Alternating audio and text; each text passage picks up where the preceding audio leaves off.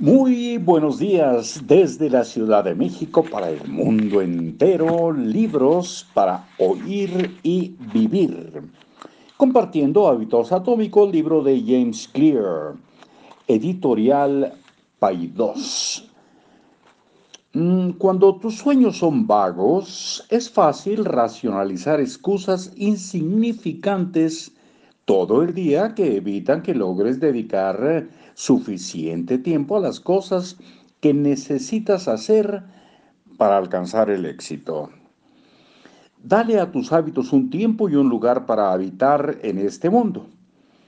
La meta es lograr que el tiempo y el lugar sean tan obvios que después de repetir los hábitos un suficiente número de veces, sientas la urgencia de hacer lo correcto en el momento correcto, a pesar de que no puedas explicar por qué lo haces. Como afirmaba el escritor Jason Zweig, obviamente nunca empezarás a entrenar sin que, me, sin que medie un pensamiento consciente. Pero al igual que un perro que comienza a salivar cuando oye una campana, tal vez en algún momento comiences a sentirte nervioso acerca del momento en que te toca entrenar. Hay muchas maneras de usar las intenciones de implementación en tu vida y tu trabajo. Mi enfoque favorito es uno que aprendí del profesor de Stanford, B.J. Fogg y consiste en una estrategia a la que llamo acumulación de éxitos. Acumulación de hábitos, no, es acumulación de hábitos, perdón. Dije éxitos. Eh, una estrategia a la que llamo acumulación de hábitos. Acumulación de hábitos, dos puntos. Un sencillo plan para superar tus hábitos. El filósofo francés eh, Denis Diderot vivió toda su vida en la pobreza, pero todo cambió un día de 1765. La hija de Diderot estaba a punto de casarse y él no tenía dinero para pagar la boda. A pesar de su falta de fortuna, Diderot era bien conocido por su papel como cofundador y escritor de la Enciclopedia, una de las más exhaustivas enciclopedias de su tiempo. Cuando Catalina la Grande, la emperatriz de Rusia, se enteró de que los problemas de los problemas financieros de Diderot, su corazón se apiadió, se apiadó de él.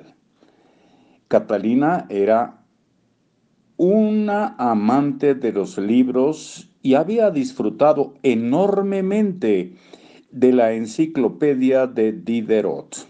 Espero estar pronunciando correctamente Diderot. Bueno, lo estoy leyendo tal cual. Se ofreció a comprar su biblioteca personal por mil libras, más de tres millones de dólares actuales. De pronto, Diderot tuvo dinero para gastar en grande. Con su nueva riqueza no solo pagó la boda de su hija, también se compró una bata de terciopelo escarlata para él. La bata escarlata de Diderot era hermosa, tan hermosa de hecho que él inmediatamente se dio cuenta de cuán fuera del lugar se veía rodeada por el resto de sus humildes posesiones. Se refiere a la bata. Diderot escribió que no había ni coordinación, ni unidad, ni belleza entre su elegante bata y el resto de sus cosas. Diderot pronto empezó a, a sentir la urgencia de mejorar sus posesiones. Reemplazó el tapete por uno de Damasco, decoró su casa con caras esculturas. Compró un espejo para colocarlo sobre la chimenea y una mejor mesa para la cocina.